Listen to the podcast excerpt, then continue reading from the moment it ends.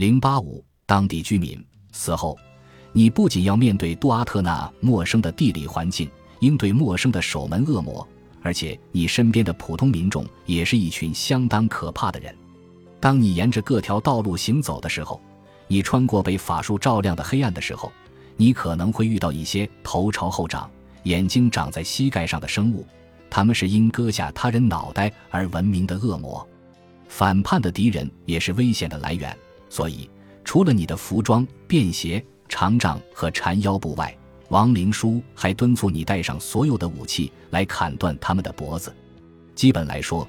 你遇到的任何生物都可能是敌人，但只要你知道恶魔的名字，你就可以控制它，把它从威胁者变成保护者。这样，像名为烧毁反叛者的那位许心为使者浴血而武者斩杀人类者这样的众神，也变得不那么吓人了。邪恶的动物也会带来干扰，死者需要在大匕首或长矛的帮助下，借用咒语的力量击败他们。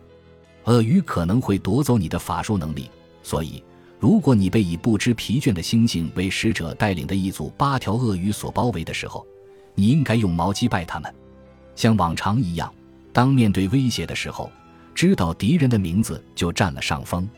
回去，走开，回去，你危险者。咒语三十一叙述了遭遇一只鳄鱼的情况：不要过来对付我，不要依靠我的法术而活着。愿我不必把你的名字告诉派遣你来的大神。你的一个名字叫史杰，另外一个叫大汤勺，还有一些邪恶的蛇，包括拉瑞克蛇。你要对他说：“拉瑞克蛇，走吧，因为盖博保护着我。起来吧，因为你已经吃下了一只拉神讨厌的老鼠，而且你已经嚼食了一只腐烂的猫的骨头。一条蛇咬着一只驴，它被称为吞下驴者。其他时候。”你必须与阿波菲斯作战，假定你自己是与之作战的拉神。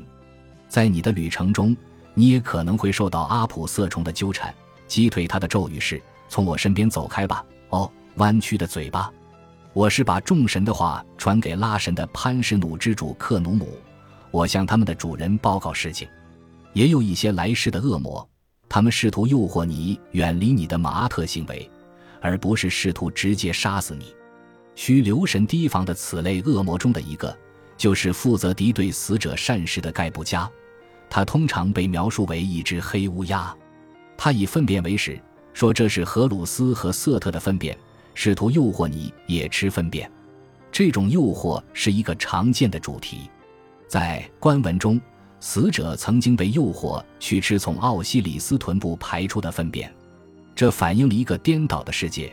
这是杜阿特的一个常见的特征，但你必须拒绝。你遇到恶魔雅奥，他是颠倒的活人世界的化身，他以粪便为食和尿液，双腿之间有一个舌头，嘴里有一个阴茎。据说，在存在诞生之前，雅奥已经在创造者的腹中了。他最终像排泄物一样被排出来，成为所有负面事物的化身。赛日姆是一位要与之交好而非与之为敌的神明，他是一位酿葡萄酒、榨油的神。你可能会期望他是杜阿特中一个快活的存在，也许他是这样的，但是他也会把他的压榨用在更加血腥的用途上，比如挤压那些被诅咒者的脑袋。他还屠宰并烹饪众神，以便国王可以吃他们的身体，吸收他们的力量。另一方面。他也为众神提供了香料。